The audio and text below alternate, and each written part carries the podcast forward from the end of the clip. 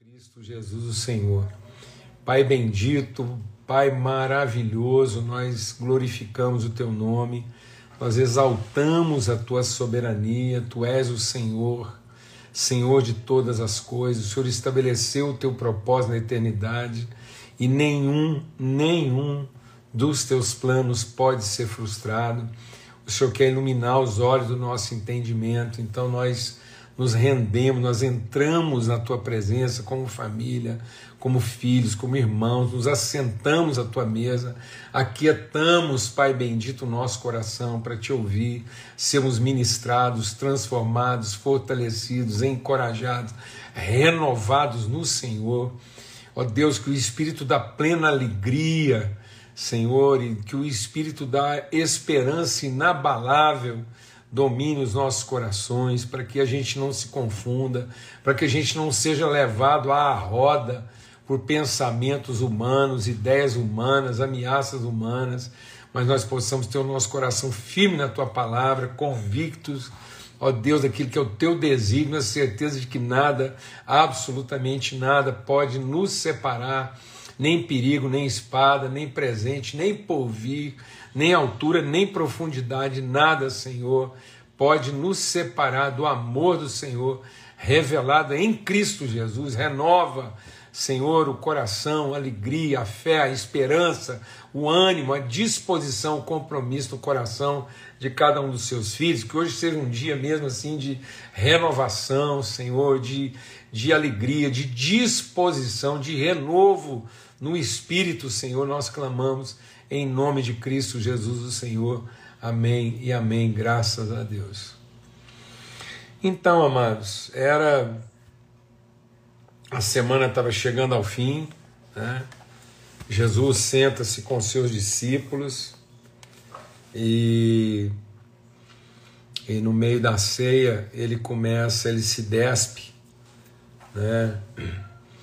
Então está aqui no capítulo 13 do Evangelho de João, uma cena que é só narrada no Evangelho de João, eu queria chamar a atenção para isso.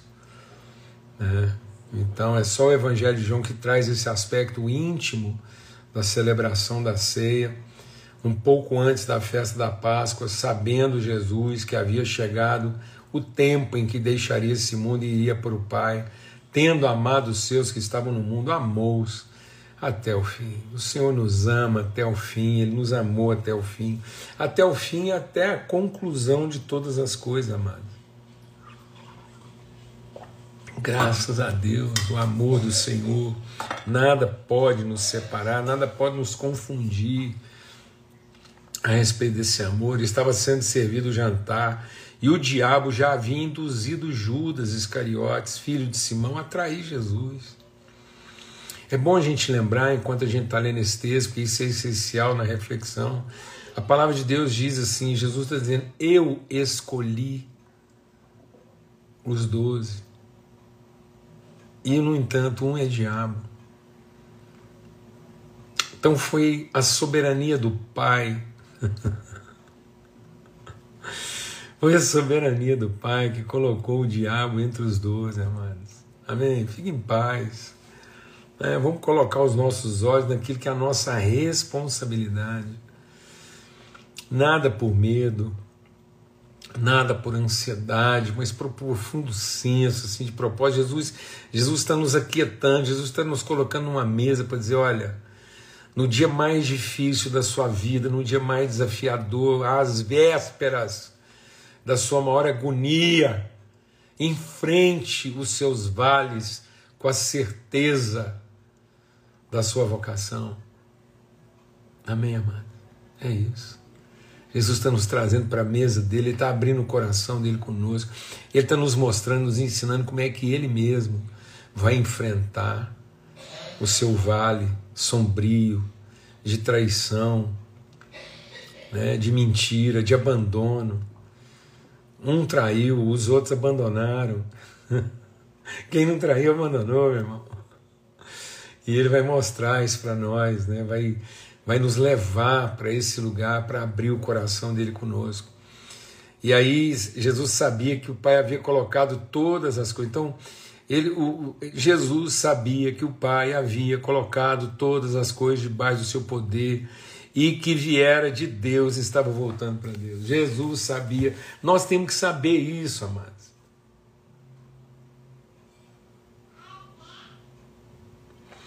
Nós não estamos ajudando a colocar as coisas debaixo dos pés de quem quer que seja, amados.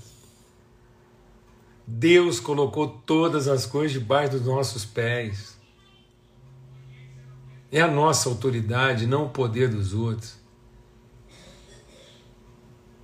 Não empreste a sua autoridade pensando que é o poder dos outros que vai resolver o que a sua autoridade não resolve. É a nossa autoridade que vai resolver aquilo que o poder dos outros não resolve. Vou repetir. Não empreste, não negocie, não venda, não, não prostitui a sua autoridade, pensando em colocar a sua autoridade a serviço do poder de quem quer que seja. Porque o poder de quem quer que seja não poderá fazer por essa nação aquilo que só a nossa autoridade pode fazer.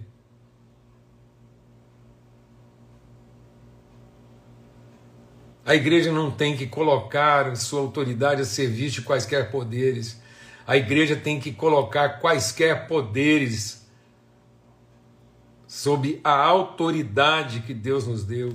Então Jesus diz assim: e ele sabia, você sabia, mano? Você vai enfrentar esse momento difícil sabendo que Deus colocou todas as coisas debaixo da autoridade da igreja. Se você tem dúvida que essa autoridade é nossa, se você tem dúvida que a autoridade é nossa, vê o que Jesus vai fazer. Então ele se levantou da mesa tirou sua capa, colocou uma toalha em volta da cintura. Depois disso, derramou água numa bacia, começou a lavar os pés dos discípulos, enxugando-os com a toalha que estava na sua cintura. Ele diz aqui, ó, que Deus colocou tudo debaixo da sua autoridade. Agora ele vai lavar os pés de quem, mano? Os dele? Não, amados. Ele vai lavar os nossos. Jesus está lavando os nossos pés para nós entendermos, amados que nós somos os pés do seu corpo, nós somos o corpo vivo de Cristo. Então ele diz: toda a autoridade me foi dada, e agora a autoridade que me foi dada eu estou transferindo a vocês. Então toda a autoridade nos foi entregue para aquilo que a gente tem ou não poder. E ele está dizendo o seguinte: então ele começou a limpar os pés dos discípulos, e o Pedro, Senhor, o senhor não vai me lavar os pés? E Jesus respondeu: Você não compreende agora, mas eu estou fazendo por você. Mais tarde você entenderá. Ele disse Pedro: Não, o senhor nunca vai me lavar os pés. Por quê, amado? Porque Pedro estava confundindo poder com autoridade. Pedro o tempo todo vai ter uma relação de Jesus com poder, porque ele ainda não entendeu a questão da autoridade. Ele diz assim: é, Se eu não lavar, você não tem parte comigo. Parte no que, meu irmão? Em que que Jesus está nos concedendo parte como corpo vivo de Cristo, a sua autoridade, toda autoridade nos foi dada. O mundo não vai encontrar o propósito de Deus enquanto a igreja não exercer a plenitude da sua autoridade, parar de ficar negociando a sua autoridade em favor de quaisquer poderes. Não são os poderes, mas é a nossa autoridade. Nós temos que estar com os pés limpos.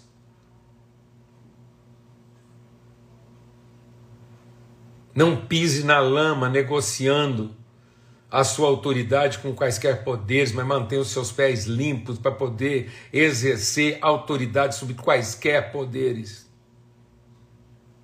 E Jesus diz, aquele que eu fui chamado, então ele está dizendo aqui, ó, quem já se banhou precisa apenas lavar os pés, todo o seu corpo está limpo. Nós já fomos lavados, purificados, justificados, perdoados pelo sangue de Cristo. Agora, o que está faltando para nós? O que, que falta para a igreja que já foi escolhida, lavada, justificada, perdoada, purificada? Falta a igreja limpar os pés. E ele está dizendo o quê? Ele não precisa lavar, vocês estão limpos, mas nem todos pois ele sabia quem iria traí-lo, por isso diz que nem todos estavam limpos. E por que, que nem todos estavam ali? Porque tinha um cara lá ainda que estava com crise de poder. Amém. Quando terminou de lavar os pés, Jesus tornou a vestir sua capa, voltou ao seu lugar. Então lhes perguntou: Vocês entendem o que eu fiz a vocês? Vocês me chamam mestre e senhor, e com razão, pois eu sou. Pois bem, se eu, sendo mestre senhor de vocês, lavei seus pés, vocês também devem lavar os pés uns dos outros. Nós temos que trabalhar, amados, uma redenção de autoridade na vida uns dos outros. O nosso grande desafio como cristão é, é renovar a autoridade na vida uns dos outros e não entrar numa disputa de poder uns sobre os outros. Eu dei o exemplo, agora vocês sabem, vão lá e faz o mesmo. Nenhum escravo é maior do que o seu senhor, como também nenhum mensageiro é maior do que aquele que o enviou. Agora que vocês saibam essas coisas, vão lá e as pratiquem. Nós não somos melhores do que o nosso mestre. E como nós não somos melhores do que o nosso mestre, nós não podemos querer uma condição melhor do que a dele para exercer nosso ministério. Então veja o que vem na sequência. É...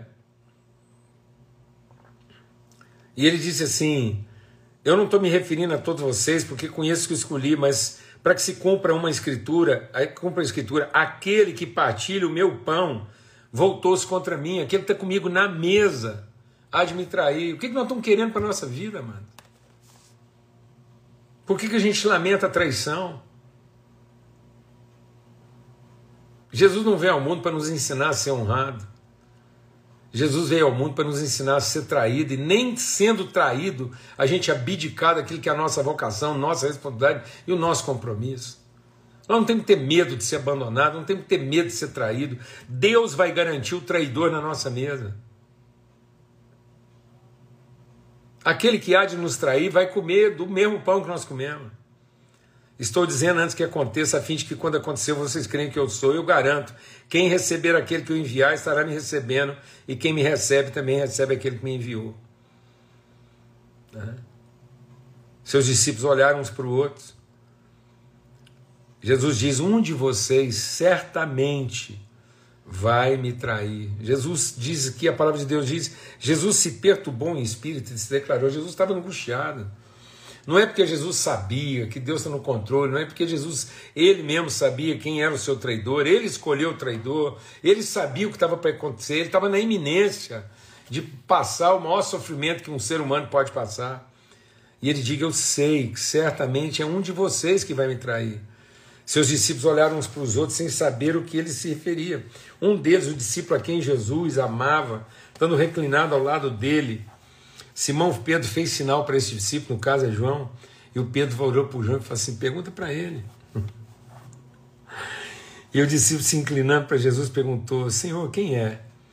E Jesus disse: Aquele a quem eu der um pedaço de pão molhado no prato. Então, molhando o pedaço de pão, deu a Judas, Iscariotes, filho de Simão. Tão logo Judas comeu o pão, Satanás entrou nele. Deixa o Espírito de Deus ministrar o nosso coração, vou fazer uma pausa aqui. É. O que, que eu acredito que isso tem de simbolismo para a nossa vida? É porque há duas formas de você partilhar Jesus. Né? Ou você partilha Jesus na perspectiva dos seus benefícios, seus dons, seus milagres, seus sinais. Né? O Jesus que não é o Cristo. O Jesus, Jesus. Né? O Jesus, corpo e sangue misturado. É isso. Judas experimentou. Judas experimentou Jesus, caminhou com Jesus, viu milagres de Jesus, recebeu milagres de Jesus, recebeu dons de Jesus, operou milagres em nome de Jesus. É possível uma pessoa caminhar com Jesus, ter os benefícios de Jesus, falar em nome de Jesus, dizer que é amigo de Jesus, pode o que for. Judas participou disso tudo. Judas participou disso tudo. Judas operou milagres. Judas viu o próprio Satanás descer como um raio. Todos os discípulos que voltaram, quando Jesus enviou os seus discípulos, até eles voltaram lá animados, e nós vimos Satanás caindo. E Jesus diz: Não se alegre por isso, não se alegre que você experimentou os benefícios de Jesus, mas se alegre porque o seu nome está escrito no livro do Cordeiro. É isso, essa é a diferença. Jesus está na mesa e vai comer Jesus inteiro. Judas, desculpa, está na mesa e vai comer Jesus inteiro. Ele não vai experimentar o Cristo, ele não vai experimentar o sangue derramado, ele não vai experimentar o cordeiro. Ele vai comer um pedaço de pão molhado no vinho. E é isso, amados. Sentar na mesa com Jesus, desfrutar dos seus benefícios, caminhar com Ele, experimentar seus milagres, experimentar os seus poderes, não nos dará autoridade para resistir ao diabo quando ele vier nos tentar ou quiser entrar dentro de nós.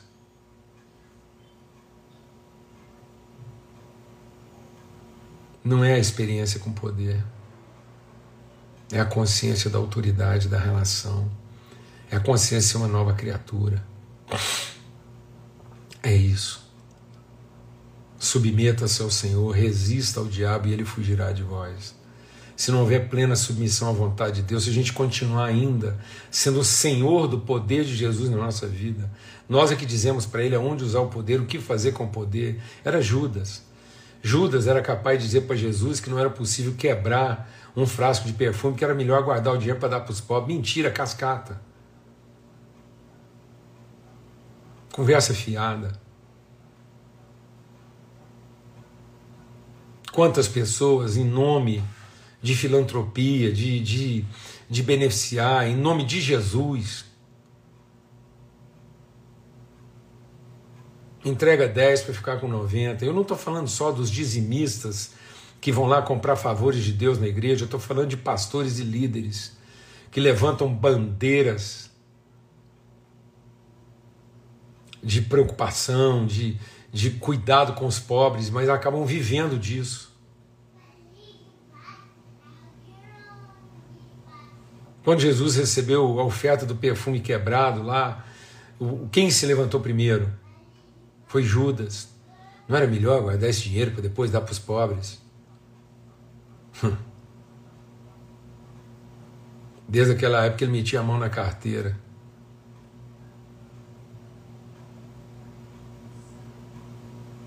Ele administrava segundo seu próprio benefício. Nunca conheceu o Cordeiro. Nunca entendeu o sacrifício, o sangue derramado. Mas sempre comeu de Jesus. Jesus diz: aquele que me trai tem a mão no mesmo prato que eu. E aí vai. Tão logo ele comeu, o diabo entrou nele. E aí Jesus diz: O que você tem para fazer? Faça-o depressa, disse Jesus. Ninguém na mesa entendeu porque Jesus disse isso, visto que Judas era o encarregado do dinheiro. Alguns pensaram que ele estava para comprar ainda mais coisas necessárias para a festa, ou algo para dar aos pobres. Judas era, Judas era confundido com filantropia, mano. Ai, ai, ai, ai, ai. Assim que comeu o pão, Judas saiu. É isso mesmo, né, amado? Paulo diz: sabe qual é a doença da igreja? A doença da igreja é que muita gente só se reúne para comer o pão. E tendo comido o pão, vai lá. Se disfarçar de gente ocupada, ou se disfarçar de gente é, filantropa, filântropa. Ai. Mas o que, que a gente quer compartilhar aqui? Quando Jesus está dizendo para Judas, já possuído de Satanás, é assuma a responsabilidade das suas decisões.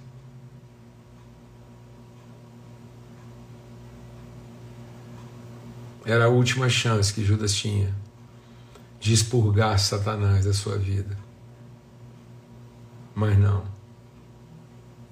Ele entendeu que fazer o que tinha que fazer depressa era continuar tentando induzir Jesus a ser quem ele gostaria que Jesus fosse.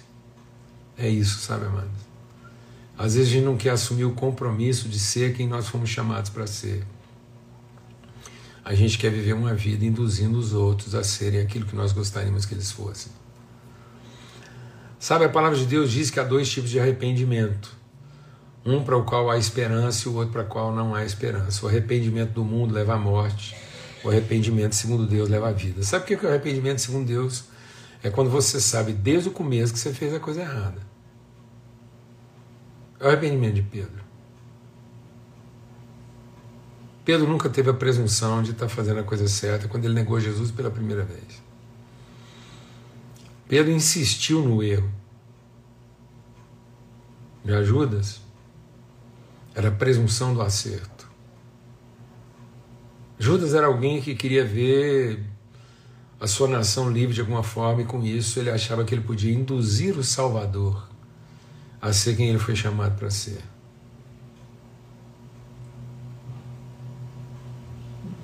Judas tinha um discurso libertário, o que não é suficiente. E aí ele quer induzir o Salvador a ter um compromisso de tempo que não era o compromisso de Jesus, não era, não era isso. E ele vai forçando a barra.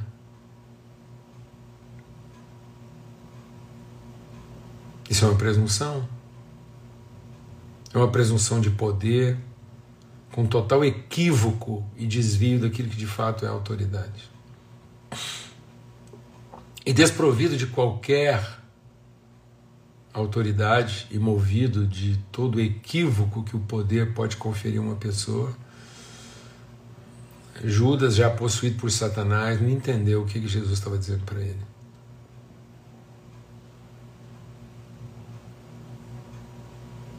Então agora é o seguinte.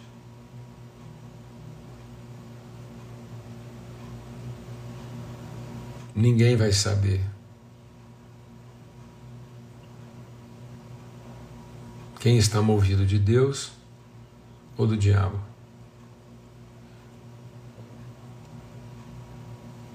Mas uma coisa é certa: estejamos todos nós preparados para, com hombridade, dignidade, assumir a responsabilidade das nossas decisões.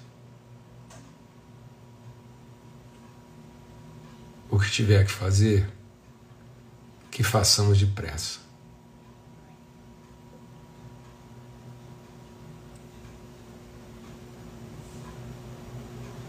Se levantar porque comemos o pão que Deus nos deu, mesmo que não tenhamos percebido que é um pão molhado. Não há sangue derramado, não há sacrifício, não há Cristo nesse pão. É um pão que veio da mão de Jesus mas não é um pão que revela Cristo. E aí,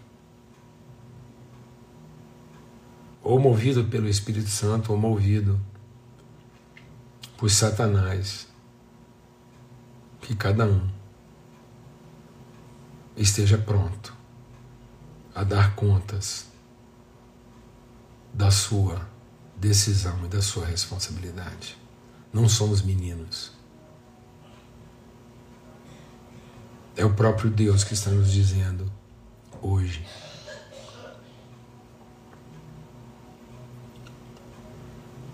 É o próprio Deus que está nos dizendo hoje. O que tem que fazer, faz depressa.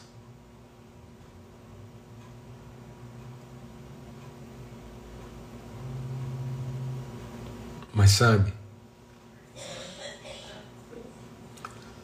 vai ser bem mais fácil se arrepender de ter errado, segundo a cabeça de alguém, do que ter que se arrepender da presunção do certo. Então tenha certeza. Tenha certeza de que nenhum de nós vai poder usar quem quer que seja para explicar nossa decisão. Porque cada um de nós vai ter que dar contas perante Deus da decisão que tomou. E é isso que nós estamos precisando. Mais do que nunca é o que nós estamos precisando.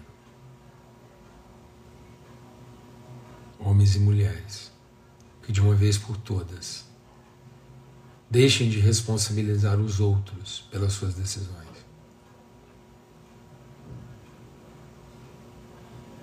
E comecem a assumir a responsabilidade e a consequência delas.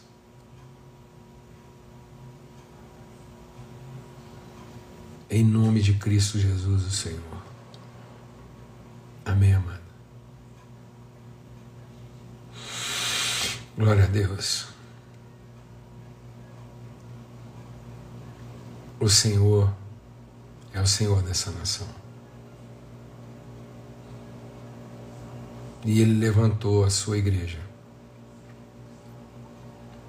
para que ela, com autoridade, possa revelar o reino de Deus a esse povo. E nós não podemos abdicar disso. Em nome de Cristo Jesus, o Senhor. Até domingo, se Deus quiser.